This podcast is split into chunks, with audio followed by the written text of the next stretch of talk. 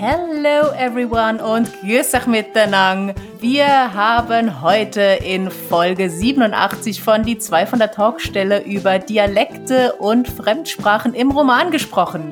Ja, bonjour à tous. Äh, ich bin hier gerade in Paris und wir haben dann natürlich bei uns unterhalten, wie viel Fremdsprache kann ich reinbauen, wie macht man das mit Dialekten und wo sind da die Gefahren? Wir hatten natürlich auch ein paar schöne Beispiele. Wir haben überlegt, was muss man gegenchecken und ja, was kann man den Lesenden überhaupt zumuten? Also horcht mal rein und habt ein bisschen Spaß.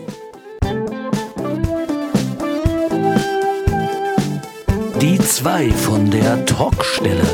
Der Buchbubble Podcast mit Tamara Leonhardt und Vera Nentwich.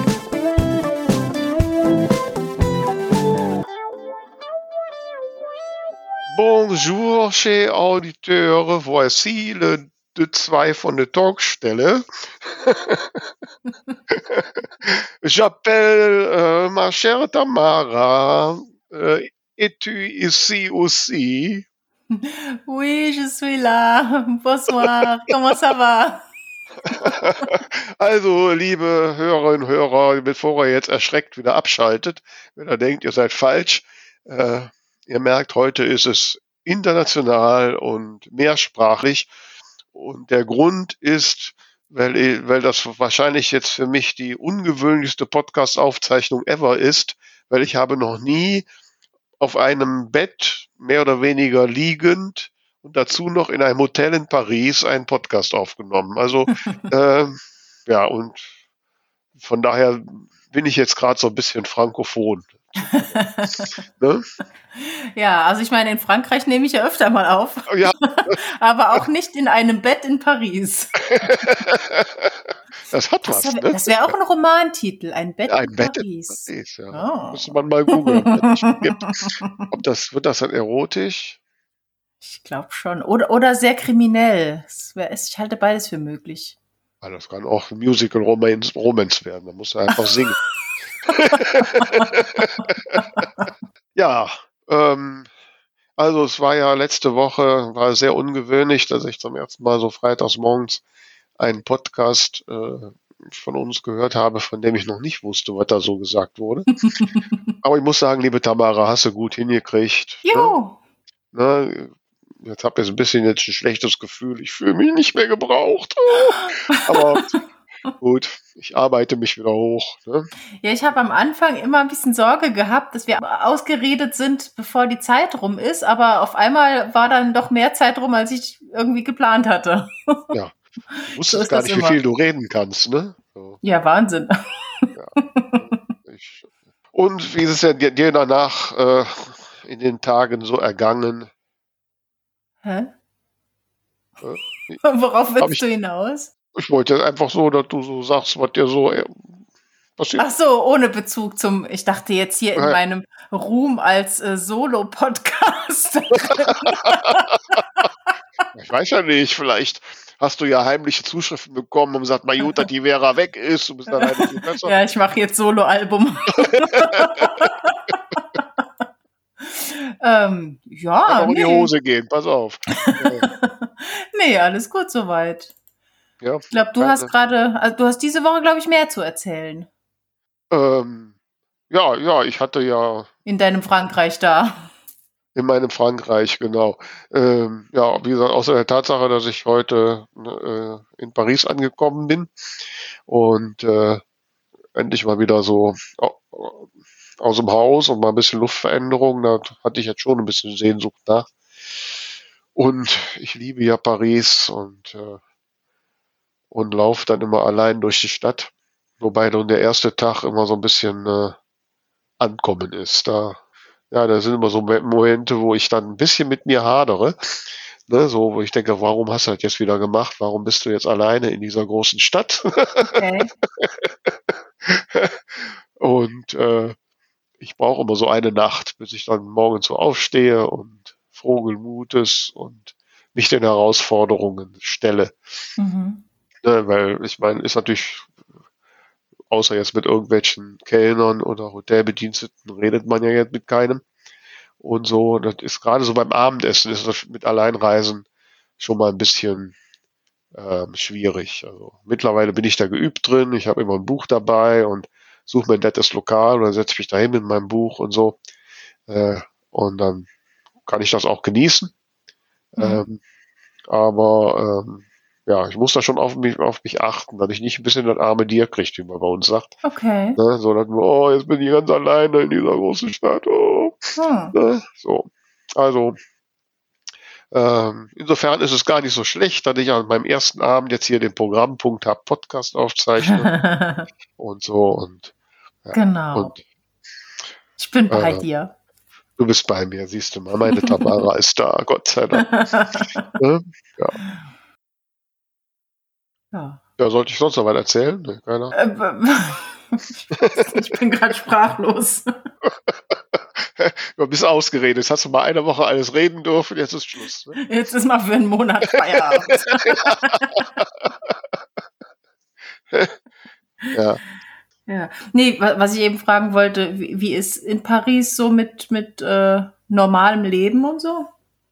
Ja, ist eigentlich kein großer Unterschied zu uns. Ne? Also mhm. äh, in, in Räume Maske und so und äh, in Restaurants musst du halt immer deinen Impfausweis zeigen mhm. und sowas. Äh, was sie auch wirklich jetzt hier, ich habe jetzt hier mich auch ein paar Mal jetzt einfach so hingesetzt und mal Käffchen getrunken oder so. Da mhm. wurde sofort kam da einer mit dem Scanner. Ähm, wird soweit durchgehalten. Mhm. Äh, als ich aus dem, ich bin mit dem Zug, mit dem Tallis hier hingekommen, am Bahnhof stand der Polizei, da musste man erst durch die Kontrolle und Impfausweis mhm. und so zeigen. Sonst wäre ich ja mhm. nicht in Paris reingekommen. Ne? Ja. Aber ansonsten ist es, äh, ja, ist es normal eigentlich. Okay. Ne? Das hat man uns ja mittlerweile dran gewöhnt. Ja. Das Einzige, was ich noch lösen muss, ja, was ich noch lösen muss, die haben ja hier auch so was wie, wie die Luca-App, wo man dann so scannt, dann die muss ich mir noch besorgen. Okay. Ich im Restaurant mich da einloggen kann. Mhm, mhm. Kriegst du hin. Ja, schaffe ich. ne? Schaffe ich. Ja. Na gut, äh, ja, dann schlage ich doch vor, gehen wir doch direkt mal so ins Thema, oder? Legen wir los. Ja, also. Genau, wir haben uns ja anlässlich deines Auslandsaufenthaltes mal gefragt, wie das denn ist im Roman, wenn da Fremdsprachen, fremde Dialekte und Akzente vorkommen. Ich bin ja persönlich äh, ein großer Fan von Dialekten und baue die immer ein. Ähm, und da muss man natürlich auch darauf achten, dass man es nicht übertreibt. Und du hast das ja auch bei deiner Oma. Mhm. Ja, unter anderem. Ähm, ja, aber. Bei Cargo. Genau. Du hast ja, ähm, was haben wir jetzt schon quasi jetzt schon beantwortet. Ähm, ja, aber wie genau machst du es denn dann mit den Dialekten? Schreibst du Textszenen in Dialekt oder in anderer Sprache?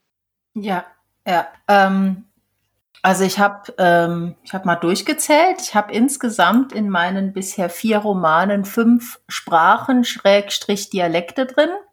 Mhm. Und zwar, äh, ich glaube fast überall einmal Berliner äh, Dialekt, weil das halt auch in Berlin spielt und dann bietet sich immer an, ähm, irgendeine Nebenfigur auftauchen zu lassen. Also ich mache es prinzipiell so, dass ich nur kleine Figuren Dialekt sprechen lasse, damit es eben nicht nervt, aber ich mag das halt sehr gerne so ein bisschen drin haben. Ähm, dann habe ich in meinem zweiten Roman habe ich äh, Plattdeutsch, also die Mutter des Protagonisten, die äh, kommt aus dem Norden. Dann habe ich in zwei Büchern, glaube ich, Englisch drin in Regenbogenblau sind ganz, ganz kurze Passagen in Polnisch. Das war dann quasi auch das erste Mal, was, wo ich äh, mich komplett drauf verlassen musste, dass das, was man mir sagt, korrekt ist. Und äh, in Keine Cupcakes für Bad Boys habe ich einen kurzen Satz auf Norwegisch. Ja, okay, aber jetzt wollen wir so einen polnischen äh, Satz oder von mir auch Norwegisch nehmen. Ich gehe mal von aus, das sprichst du auch nicht. Ähm, Fließend. äh, ähm, okay, dann hast du da jetzt so einen Satz drin, den aber kein Mensch deiner Leser und Leserinnen versteht. Macht mhm. das denn Sinn? Also es ist kein ganzer Satz, sondern es sind im Prinzip drei Worte. Und ähm, das ist halt einfach, weil die Großmutter der Protagonistin, die kommt halt ursprünglich aus Polen Mhm. Und ähm, da fand ich es halt einfach für ihren Charakter passend, dass sie zwischendurch mal immer mal wieder versucht, was reinzubringen. Also sie hat halt einen äh, polnischen Kosenamen für die Protagonistin und sie fragt halt am Anfang eines Telefonats einmal, wie geht's? Und ähm, das sind halt drei sehr kurze Worte, aber ich finde, das bringt schon so ein bisschen Stimmung rein. Und ähm, ich löse das halt dann so, dass ich es nicht übersetze im Prinzip, sondern mit der Antwort beantworte. Ne? Also die fragt dann, ich, ich, ich versuche das mal richtig zu sagen. Ähm, warte mal eben.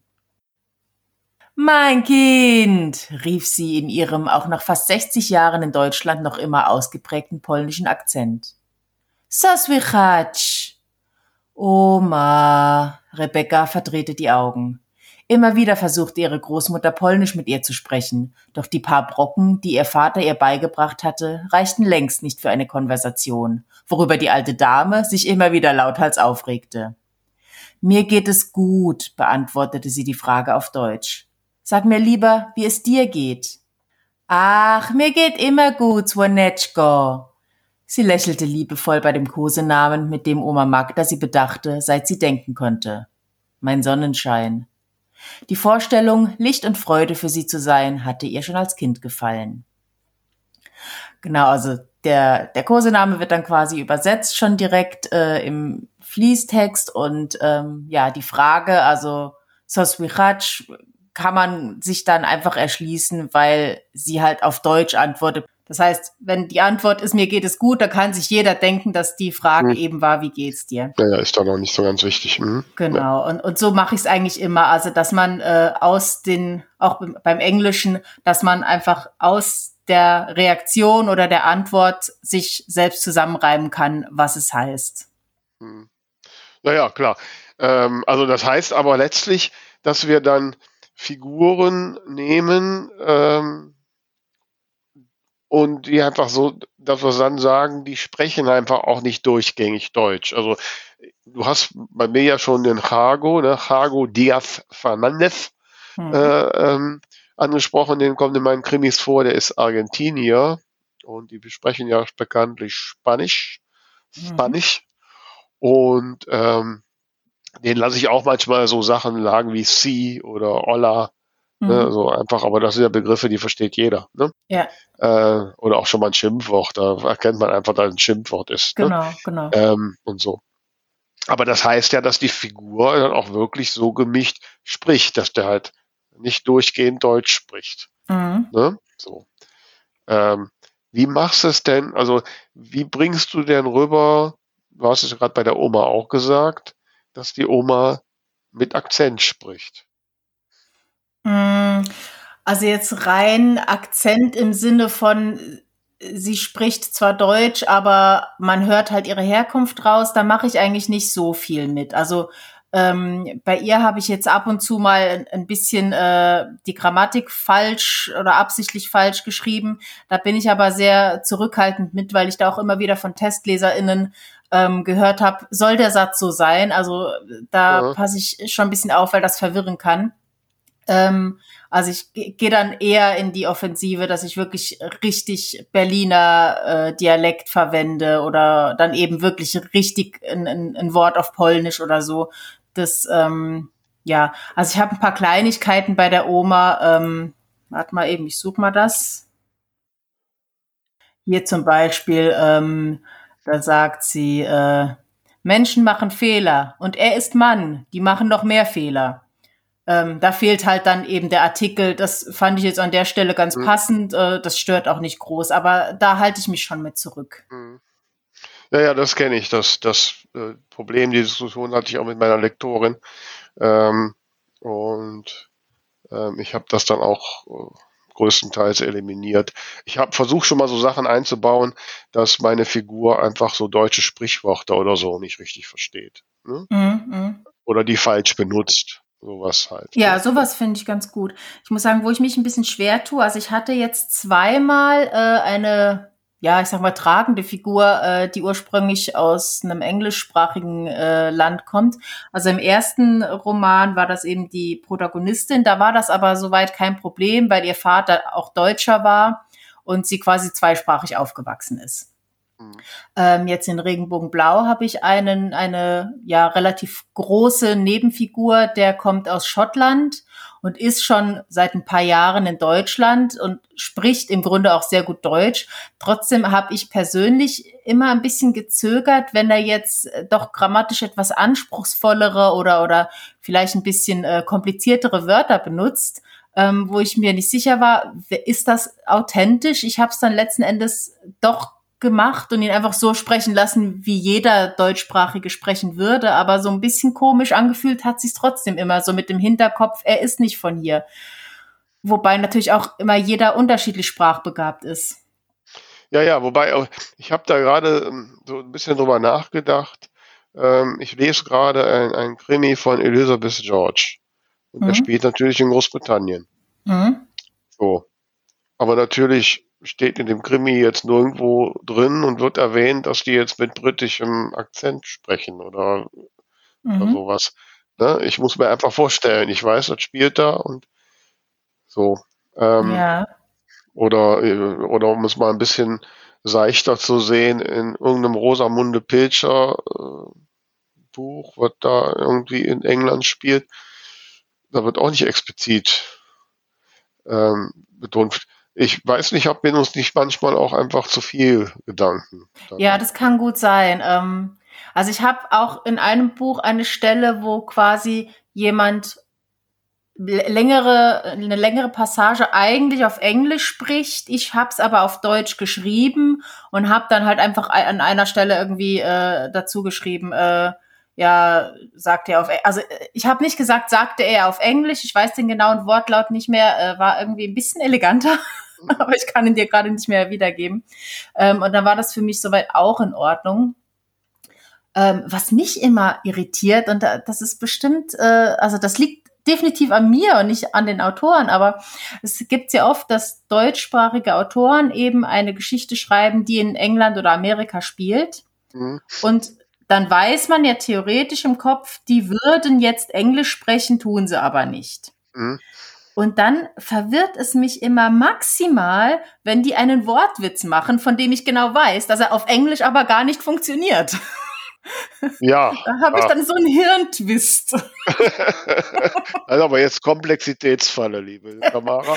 ja, ähm, weil, weil bei allem denke ich mir immer, okay, das könnte jetzt übersetzt sein ins Deutsche, aber dieser Wortwitz, auf dem dann die ganze Szene vielleicht sogar aufgebaut ist, den gibt's so gar nicht in Englisch. Das, das macht mich immer fertig. Hat er halt in Englisch einen anderen Wortwitz gemacht. Nur hat halt Wort, Wortwitze kann man nicht übersetzen.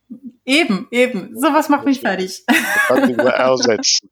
Ja, also das ist jetzt ein bisschen dichterische Freiheit. Also ich glaube, von diesen Zwängen muss man sich frei machen. Ja, also bestimmt. Ich habe da, ich habe da, du hast ja meine Oma auch schon erwähnt. Ähm, ich habe mhm. da am Anfang mir sehr viel Gedanken gemacht. Also ich hatte wirklich die Idee, als ich den, den ersten Teil meiner Krimi-Reihe gespielt, der spielt ja im, im Niederrhein und ich wollte da halt dem diesen Flair geben und, und hatte überlegt, ob ich die Figur der Oma nicht in dem Dialekt sprechen lasse, der da am Ort gesprochen wird, Riosch platt. Ne? Mhm. Riosch steht für Rierde oder Grefrat im Hochdeutsch.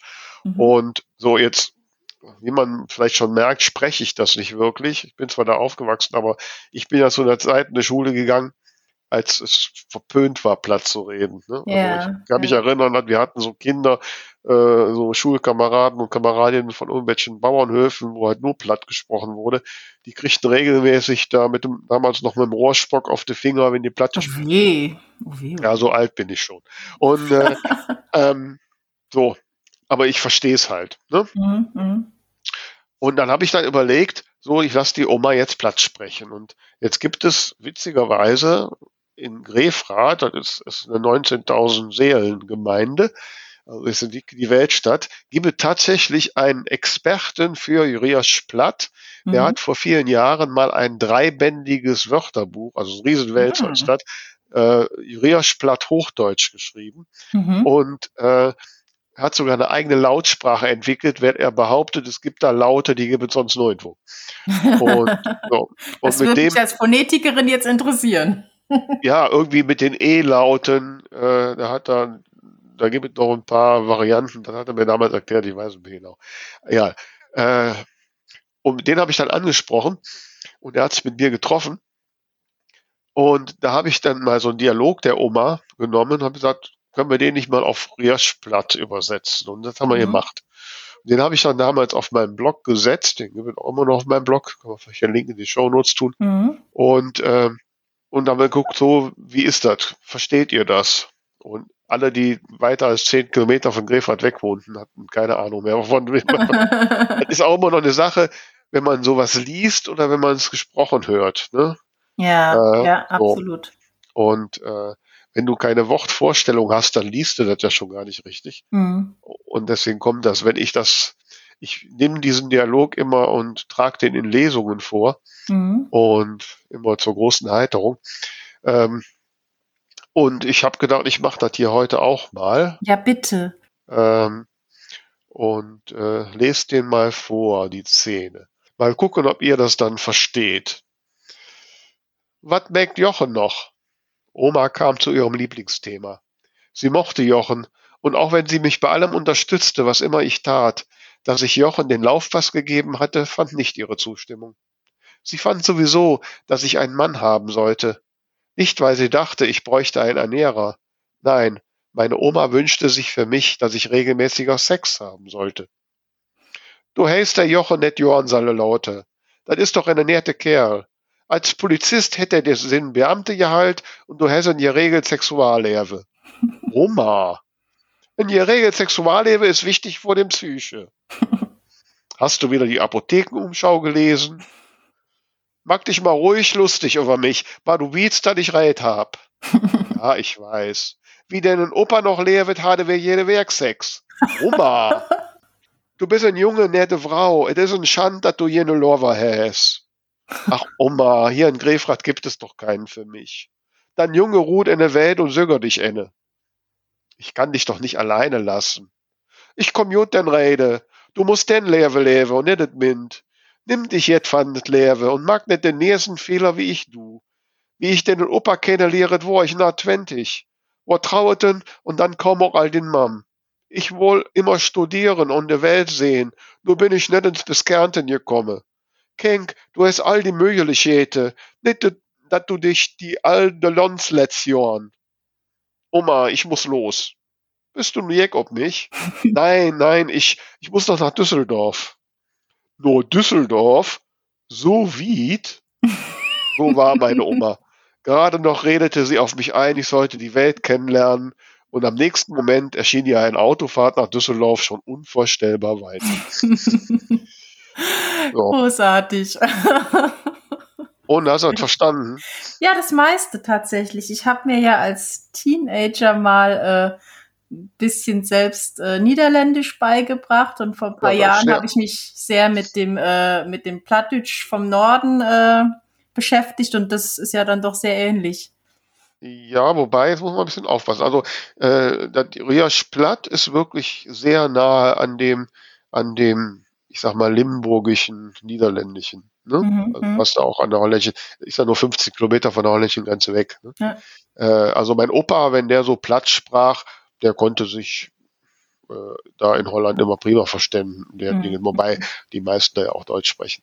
Ja. Ähm, aber Plattdeutsch, also das richtige nordische Plattdeutsch, ist ja kein Dialekt, das ist ja eine eigene eine- Sprache. Ja, das ist richtig. Ja, aber da waren Also jetzt muss man- einige einige Wörter auch drin, die da auch drin Ja, sind. Also So wie, geweiht Mhm. und so. Ja, Ja, da ist eine, da ist eine Verwandtschaft dran. Ja. ja. Es gibt ja, um noch mal so ein bisschen hier äh, schlau zu tun, es gibt die sogenannte Benrather Sprachlinie. Mhm. Äh, die geht Düsseldorf-Benrath durch. Und ähm, die alle, die südlicher sind, die sprechen so das, was wir, was du zum Beispiel kennst, so wie die Kölsch, wie die Kölner reden, dieses Mhm. Kölsch. Das hat ja einen ganz Mhm. anderen Klang und so. Und die dann nördlicher sind, die sind halt mehr ins Holländische, ins Friesische. Mhm. Mhm. So, jetzt haben wir mal keinen Exkurs. Aber wie gesagt, ich kann so eine, also müsstest ja noch mal sehen, wie die Wörter geschrieben sind. Ne? Wie gesagt, wir tun den Link mal in die, auf die, Ja. ja. Also wenn du nicht weißt, wie sie klingen sollen, dann bist du als, als unbedarfte Leser, Leserin erstmal ähm, ähm, völlig irritiert. Ne? Äh, äh, ja, das ist ja, das ist ja genau dasselbe im Niederländischen. Also es sind dann irgendwie zwei Vokale hintereinander, die man völlig anders spricht. Wenn man es hört, macht Sinn. Wenn man es liest, macht es überhaupt keinen Sinn. UI ja. ist dann Au. Wenn du hörst Haus, dann ist klar, aber wenn da Huis steht, dann. ja. Mhm. ja. ja. Also deswegen ich, bin ich dann davon äh, ab, ne? Und es gibt immer nur ein Wort, das die Oma benutzt, das ist Kenk. Mhm. Und witzigerweise, ich finde, also für mich ist völlig eindeutig, dass Kenk Kind heißt. Ne? Jetzt hatte ich ja, ja. gerade Leserunde von Teil 6, hier tote dann plauder nicht. Und mhm. jeder zweite der Leserunden hat als andere die Frage gestellt, was denn Kenk heißt. Ja, ja, wenn man da gar nicht irgendwie affin ist, dann ist es ja eigentlich schon weit weg, ne? Ja. Ja, gut. Also, liebe Hörer und Hörer, äh, na gut, ihr wisst ja jetzt, was das heißt, aber hättet ihr auch so verstanden, dass Kenk Kind heißt? Aber gut, ich bin halt hier, ja, am Niederrhein groß geworden. Das ist selbstverständlich. Ne? Man kann sich das anders nicht vorstellen. Ja, ja das ist, glaube ich, auch so unterschiedlich. Also äh, gibt eben Leute, die sind da sehr, äh, die verstehen gut Dialekte und andere tun sich da ganz schwer. Das kannst du, glaube ich, nicht verallgemeinern. Mhm. Deswegen achte ich halt immer drauf, dass es jetzt nicht so super relevant ist, was da gesagt wird, dass selbst wenn man sich nicht zusammenreimen kann, äh, dadurch jetzt irgendwie, und, und das ist ja in dem Fall auch, dann ist es halt irgendein Kosenamen, den die nicht verstehen. Mhm. So Ja, genau. Genau, also dann, und das gibt dem so einen Touch und der Rest musste halt auf die Fantasie des, des Lesers, der Leserin vertrauen, ne? dass die mhm. das halt mhm. sich vorstellen. Und ja. Ähm, ist ja sowieso immer das Problem, ne? dass, dass man selbst beim Schreiben ein Bild von den Figuren hat und es ja nicht unbedingt gesagt ist, dass die Leserinnen dasselbe haben. Mhm. Da fällt mir übrigens ein, die größten Verständnisprobleme hatte ich bisher und ich glaube, das ist jetzt die sechste Sprache, an die ich gar nicht gedacht hatte, mit Jugendsprache. Also ich habe in dem Buch eine Figur drin, der will halt ums Verrecken hip sein und benutzt da einige Wörter. Also einige kannte ich selbst und für die restlichen plaudere ich mal aus dem Nähkästchen, habe ich mich mit einem äh, Block und einem Stift hingesetzt und mir eine Stunde lang Rezo angehört. Was hast du angehört? Rezo, dieser YouTuber mit den blauen Haaren. Riso, ja, ja, ja. Genau. Okay. Und habe mir sämtliche Wörter aufgeschrieben, die er da so äh, im okay. Sekundentakt raushaut und habe die dann genutzt, um diese Figur zu gestalten. Aber hast du ja verstanden, äh, bist du ja sicher, dass sie richtig benutzt Ja, hast? ja, so jung bin ich noch. Ich hätte sie nicht ja? alle äh, aktiv oh. selbst abrufen können, aber ich verstehe ihn schon, ja. aber da war zum Beispiel an einer Stelle, ähm, da sagt er irgendwie äh, super lit. Das hatte ich tatsächlich in einem Podcast aufgeschnappt. Und da wurde ich von ganz viel gefragt, was heißt denn das? Ja, das wüsste ich jetzt so ad hoc auch nicht. Ja, ja so im Sinne von super, das, super cool, super toll, super angesagt, so. Das ist okay. gerade so das, das neue Cool. Oder wahrscheinlich ist es auch jetzt schon nicht mehr neu, weil ja. es jetzt schon bei den etwas Älteren angekommen ist. Mhm. Okay. Aber da kann sie auch vollkommen daneben liegen, ne? Wie meinst du? Ja. Der hat ja jetzt nicht erklärt, dass er Super Lit als super cool findet. Vielleicht heißt Super Lit auch eigentlich ist super scheiße. Nein, tut's nicht. also, vielleicht haben wir ja junge Hörer und Hörerinnen. Erklärt uns mal, was Super Lit ist. ne? Ja, nee, ich habe jetzt auch tatsächlich, also gerade beim ersten Buch, als ich dann äh, mir überlegt habe, dass ich äh, ein bisschen berlinerisch einbaue, da habe ich dann tatsächlich übers Internet mir Leute gesucht, die äh, des Dialekts mächtig sind und habe die gebeten, mir das richtig ähm, zu übersetzen. Und da bin ich auch wirklich, äh, äh, habe ich äh, wurde eines Besseren belehrt, weil ich dachte immer, das heißt, jetzt muss ich mal überlegen, ich dachte immer, es heißt det und korrekt ist aber dit. Und das wusste ich zum Beispiel nicht. Das hätte ich äh, dann prompt falsch gemacht, wenn ich es einfach so aus meinem Gefühl rausgeschrieben hätte. Mhm. Und auch dieses war, da wurde mir gesagt, komm, lass das weg, das, das ist alt. Ja. Ja, ja, wir haben ja auch nur so Klischeebilder von den Dialekten. Da muss man aufpassen, ne? dass man die da äh, ja. einbaut und die sind dann gar nicht mehr so real. Ja. Einmal sind es dann halt so die Wörter, die man benutzen kann, aber eben gerade auch bei Dialekten ist es natürlich auch oft die Grammatik. Also ja. irgendwo habe ich einen Satz drin, da war es diesem, äh, diesem Menschen, der mir da geholfen hat, total wichtig zu sagen, es heißt nicht wegen der Puppe, sondern du musst unbedingt sagen wegen die Puppe. Das war ihm ja. super wichtig. Und ja. das sind da so Kleinigkeiten. Ja, ja, genau, wie äh, der rheinische Genitiv und so. Ähm, Was ist das denn? Ja, ich hatte die Frage befürchtet. Aber jetzt, jetzt fällt mir gerade kein Beispiel ein. Ja, ich muss nur gerade ans Ruhrgebiet denken. Die haben da auch so, so Sachen, wo sie das, äh, ähm, die Grammatik umhauen. Ja, ich glaube, ja? das hat man überall. Also so die Kleinigkeiten, ne, dass, die, dass man, äh, dass man nach Aldi fährt und nicht zu Aldi. Mm, mm. So, ne? Und ja, ja, so. das, das sagt meine Tante immer. Ich bin ja, bin ja auch 50 Prozent Ruhrgebiet, davon nochmal irgendwie 20 Prozent Niederlande und der Rest ist Schweizerin. Aber ähm, ja, hier im Saarland zum Beispiel, ich habe übrigens noch nie saarländisch eingebaut, aber es hat sich bisher einfach nicht ergeben. Hier im Saarland gibt es zum Beispiel nicht das Wort nehmen. Ah. Das wird immer ersetzt mit holen und zwar in sämtlichen Variationen. Also im Sinne von, komm, ich hol das grad mit, bis hin zu, ich habe drei Kilo abgeholt oder äh, pass auf, hol dir nicht das Leben. Aha, echt? Ja. Oh ja. Ja, ja. Oh, das ist schräg. Ja, das würde mich jetzt irritieren. Ich habe die so Sendung auf Kassette aufgeholt. Aha. Echt? So ja, jetzt? Ja, also Nehmen existiert in keiner Form. Aha. Ja. ja. also wenn ich sowas lesen würde, ne, also ich meine, man erkennt vielleicht auch noch gar nicht unbedingt direkt, dass das Dialekt ist, da muss man sagen, was hat, hat die Autorin denn da verbockt? Ne? Genau, genau. Mhm. Ja, also das ist, glaube ich, auch eine Botschaft, die wir da raussenden sollten, dass wir ähm, das mit den Dialekten sollte man wirklich nur mit ganz wohl dosiert machen. Mhm. Und Beziehungsweise auf der einen Seite so dosiert, dass es eben nicht nervt, auf der anderen Seite aber auch so deutlich, dass man merkt, das soll so sein und nicht, da wurde ein Wort ja. vergessen.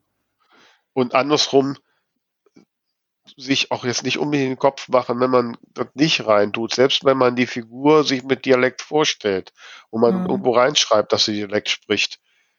Man muss sich jetzt nicht gezwungen fühlen, da jetzt mit Gewalt auch irgendwas Dialekt einzubauen. Also, nee, ja. nee, also für mich ist das so ein bisschen Liebhaberei. Ja, ja, ja. Muss ich sagen. Also ist so Add-on, wenn es klappt und wenn es organisch ist und so, dann gerne. Aber wie gesagt, bei irgendwelchen britischen Polizisten oder, in, oder wenn nor nordischen Krimis, ähm, da ähm, denken wir auch nicht drüber nach, dass die jetzt da irgendwie Schwedisch sprechen oder sowas, ja, ne? Ja. wenn wir das in. Deutsch lesen. Eben, man, man kann das dann mit so mit so kleinen Kosenamen oder sowas äh, ja. benutzen. Oder ich habe halt generell jetzt zum Beispiel bei meinen äh, englischstämmigen Figuren habe ich es so gelöst, ähm, dass eben wenn die emotional werden oder auch bei der bei der Frau, die eben Plattdeutsch spricht, also wenn da Emotionen hochkommen, dann ja. fließt das mal kurz rein, ne? Ja, ja, genau. Ähm, Wie es ja auch im echten Leben dann vielleicht ist und, und ansonsten mhm. sprechen die Deutsch. Mhm. Nee, klar, also ähm, muss halt schon so ein bisschen, dass es halt wirklich passt und so, ne? Und ähm, auch was Namensgebung und so an, angeht, ähm, ähm, dass es passt, aber wie gesagt, man sollte sich da auch nicht so sehr unter Druck gesetzt fühlen, dass man jetzt mit, mit Gewalt da irgendwelche Dialekt- oder Fremdsprachensätze einbauen muss. Mhm. Also, und andersrum, ich sag mal so, ich habe das jetzt auch schon mal hier so gelesen, äh, von Autorinnen und Autoren, die dann da äh, längere Passagen in Fremdsprache und dann irgendwie die Übersetzung hinten dran hängen oder auch gefragt haben, wie sie das am besten machen. Mhm. Also ganz ehrlich, so ein Bohai würde ich lassen. Ja, da braucht man schon, glaube ich, einen echt guten Grund, warum das jetzt unbedingt so sein muss. Ansonsten wäre es mir, glaube ich. Also wenn ich weiß nicht, wenn die, wenn der Protagonist da eine geheime Botschaft findet und die ist in in geheimer Sprache geschrieben, okay, sowas, ja. Und dann erarbeitet er sich die Übersetzung. Mhm. Aber einfach nur so um den Gag, damit das irgendwie sich englisch oder wie auch immer sprachig anfühlt. Ja. Nee, nee, also es, müß, es müsste dann schon handlungsrelevant sein und, und das macht dann sonst auf Deutsch überhaupt keinen Sinn. Mhm. Aber ja, ich würde das auch auf jeden Fall kurz halten. Wobei ich auch immer finde, also jetzt beim Englischen mit einfachen Sätzen äh, gehe ich schon ein bisschen großzügiger um als eben jetzt mit Sprachen, wo ich davon ausgehe, dass noch weniger Menschen sie sprechen. Ja, aber da, also gerade da läuft man ja Gefahr, dass man äh, äh, dann Fehler macht. Ne? Ich habe letztens ähm, nochmal ähm, bei der auf Netflix zu sehen war, äh, einen Film gesehen, der Rote Oktober. Mhm. Sean Connery und äh, Alec Baldwin.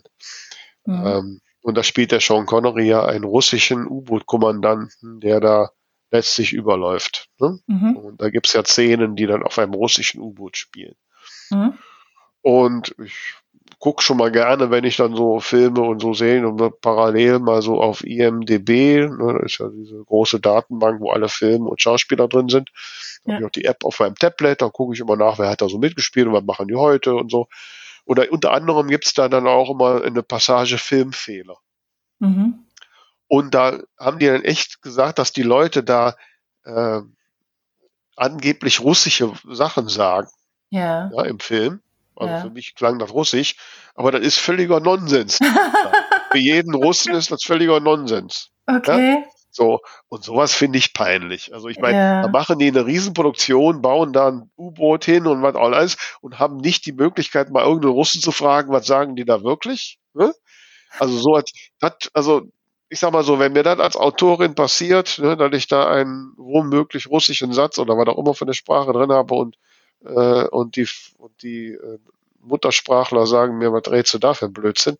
Mhm. Ähm, also das sollte man, da sollte man doch drauf achten und besser eher dann weglassen. Ne? Ja. Wenn ich ja, jetzt keinen hab, den ich wirklich fragen kann und der sich wirklich auskennt, Ja.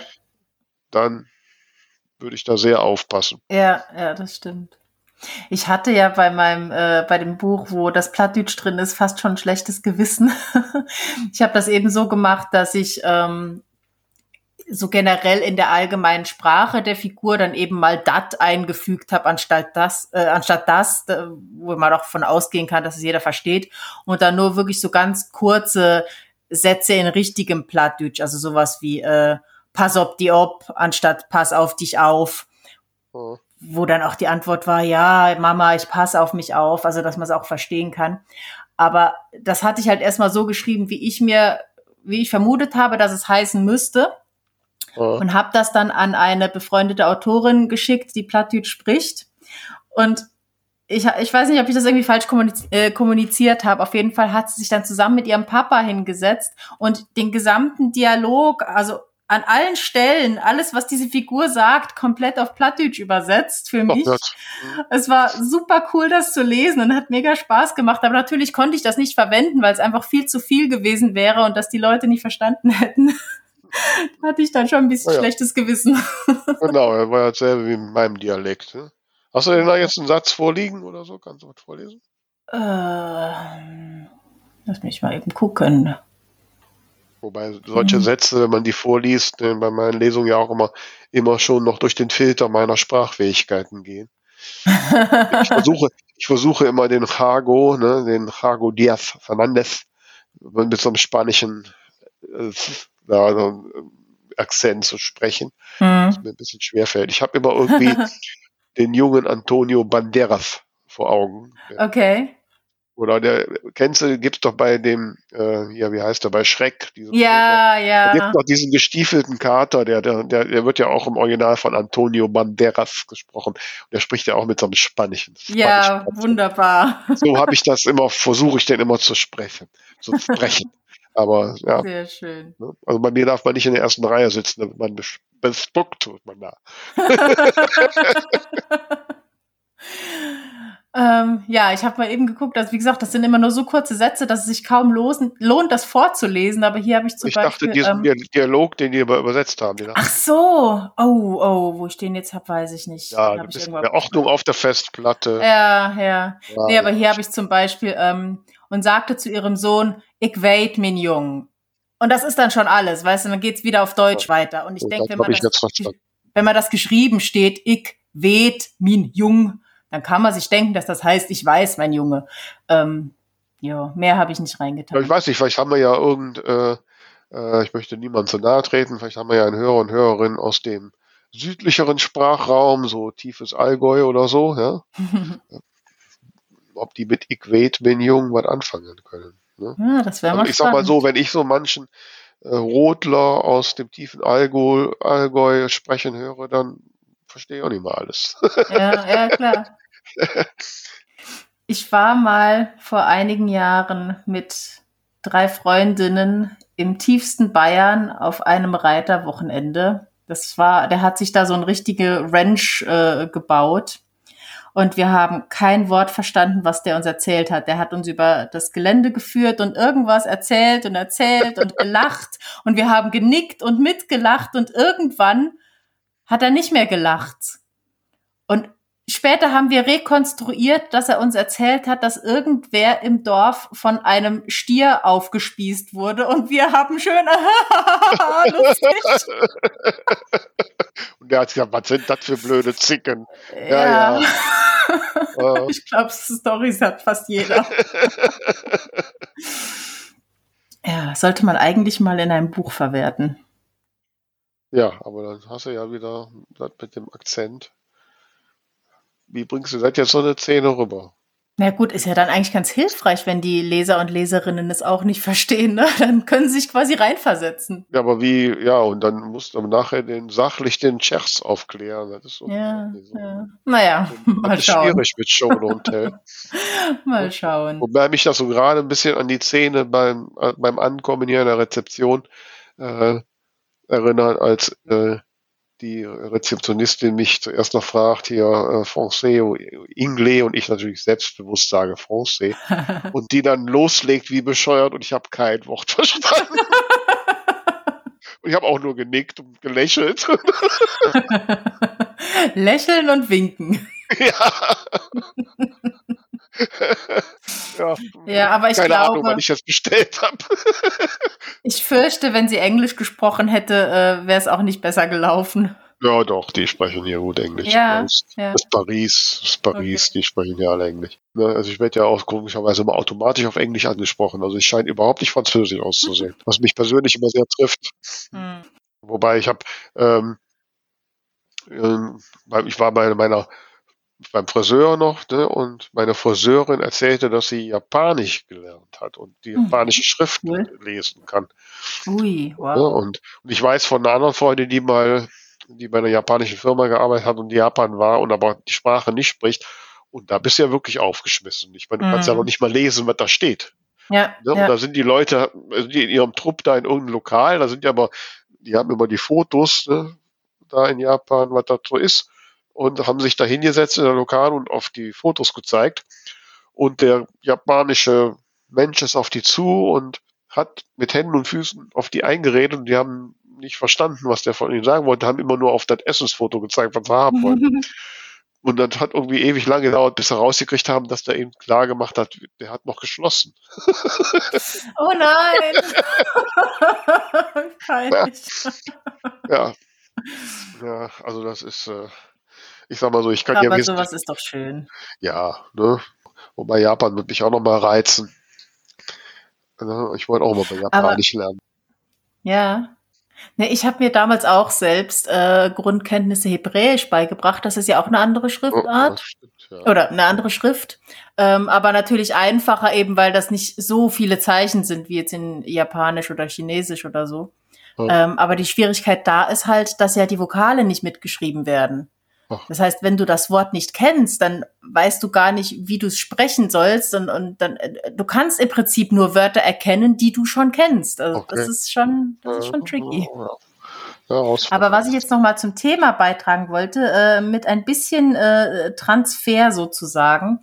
Ähm, ich hatte letztens noch mal einen Fall, da war eine Figur in einem Buch ähm, und der hat halt immer bei, bei Wegen und, und anderen ähnlichen äh, Konstruktionen hat er eben Dativ statt Genitiv benutzt. Okay. Und ich fand es eigentlich in direkter Sprache jetzt auch so in Alltagssprache in Ordnung. Mhm. Aber irgendwie schwingt dann auch so ein bisschen immer die Befürchtung mit, meinen die Leser und Leserinnen jetzt eventuell, dass die Autorin nicht weiß, wie es richtig heißt. Ja, also die Diskussion äh, hatte ich auch mit meiner äh, ähm, Lektorin und wir haben uns wirklich darauf geeinigt, dass ich im, im Dialog, in der wörtlichen Rede ähm, schon äh, zumindest bedingt das so schreiben kann, wie sie halt redet. Ne? Mhm. Und, und sie redet halt nicht so gestelzt und das hört mhm. sich ja mhm. manchmal dann auch sehr gestelzt an. Ne? Ja, ich umgehe es dann eigentlich meistens ganz gerne. Und dass die das schon auch einfach so sagen kann. Ne? Mhm. Mhm. Weil ich hatte andersrum den Effekt, wenn ich das dann richtig gemacht habe, ähm, und ich persönlich neige auch schon mal dazu, das auch dann ein bisschen so komplexere Sätze zu gestalten. Das passt überhaupt dann nicht mehr zu der Figur und zu dem, ja, ja. ja zum, zum Setting irgendwie. Mhm. Und ich meine, es ist ja auch so, dass das in der Alltagssprache so genutzt wird. Mhm. Ja, ähm, ich muss sagen, mir fällt es in letzter Zeit öfter auf und ich merke auch, wie ich selbst wieder mehr zum Genitiv tendiere. Wahrscheinlich einfach dadurch, dass ich mich jetzt auch immer noch, noch mehr mit Schrift beschäftige. Aber ähm, ja, eigentlich wäre es eben andersrum auch komisch. Na gut, du musst aber jetzt sagen, du bist auch studierte Germanistin. Ne? Ich meine, äh, ich bin nur zweiter Bildungsweg. Äh, von daher ich weiß auch manchmal die lateinischen Namen nicht von dem, was ich da sage. Also von daher. Das macht den Satz jetzt nicht zwingend schlechter. nee. Ja. Naja, also das ist dann auch viel einfach, ja. Äh, was wollte ich jetzt damit sagen? Naja, halt Fachwissen, Autorenfachwissen, was so die breite Masse ja, ja nicht so hm, tangiert. Hm. Naja, aber wir sollten natürlich schon grammatikalisch richtig schreiben, das ist ja schon richtig. Ja. ja.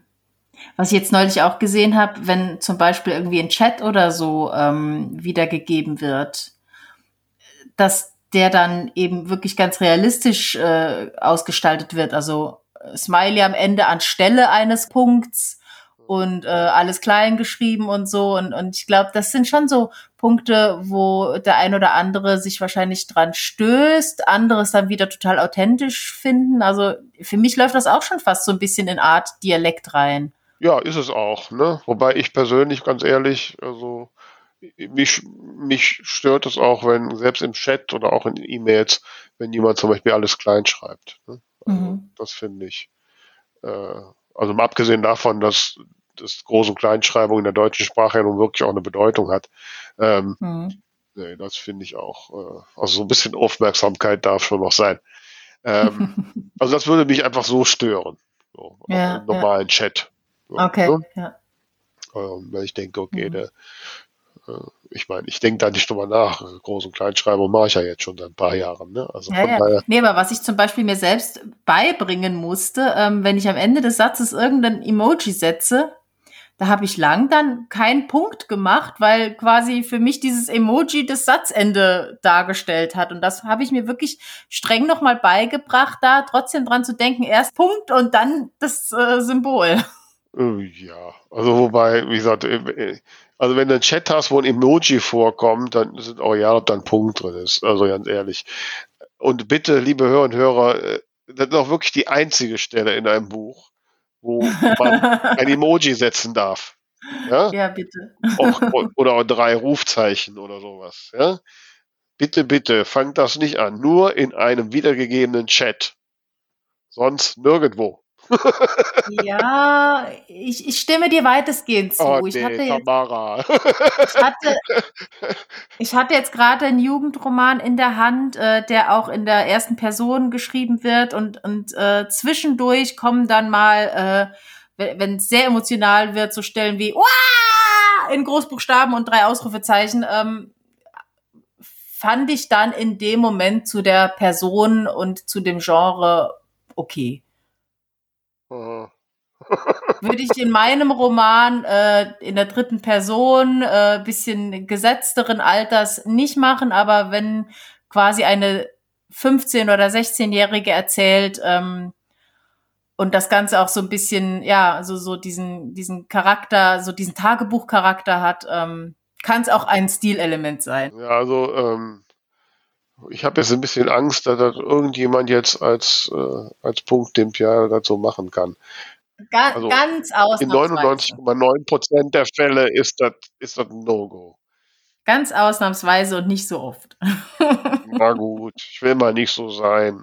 Ich kriege wieder Schläge, weil ich dann so. Ne? Ähm, ja.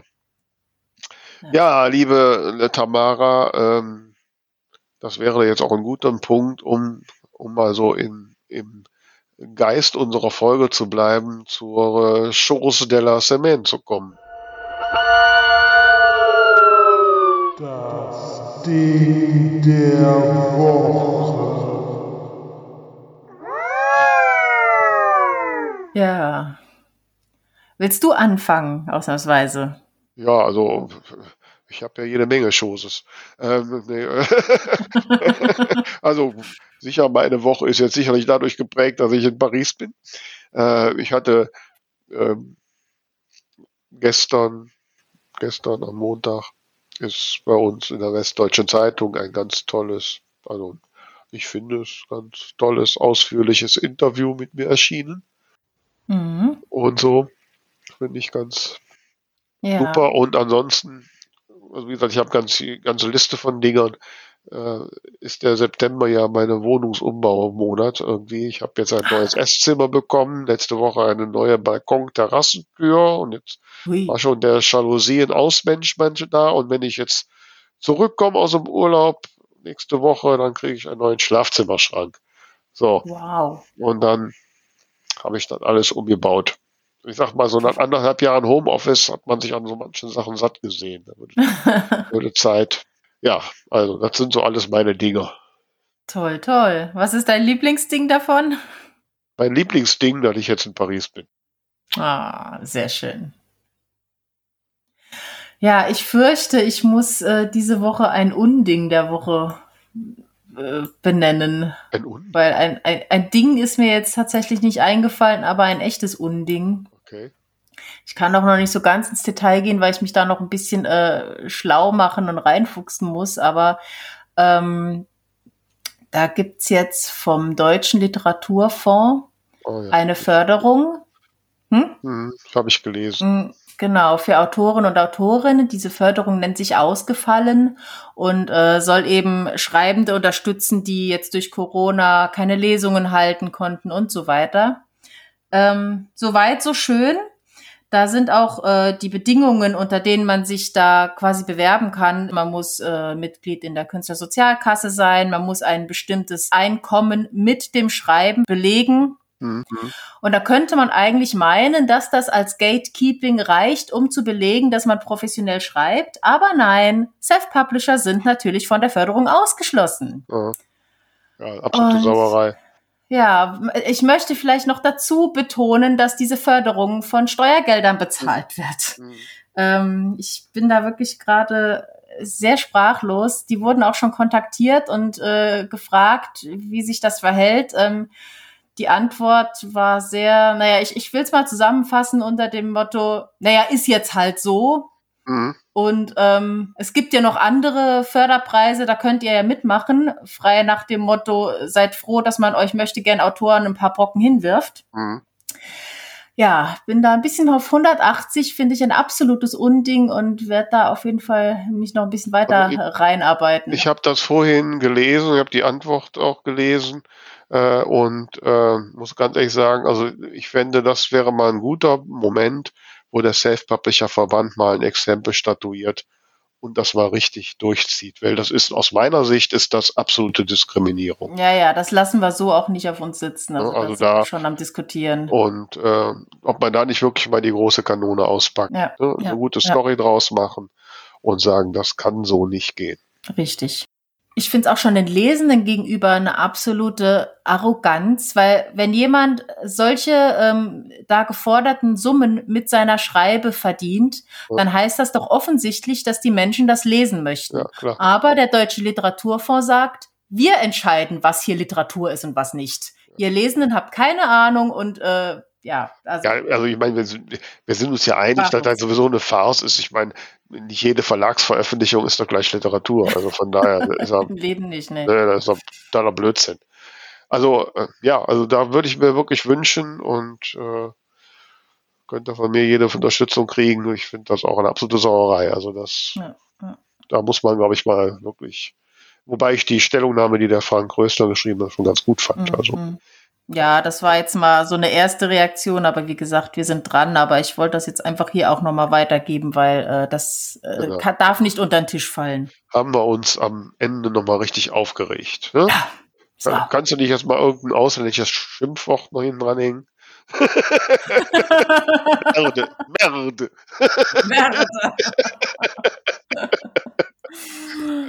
Ja, ne, da sind wir jetzt in unserer Polyglotten-Folge so mehr oder weniger am Ende. Ne, c'est fini, c'est suffit, C'est ça? ja.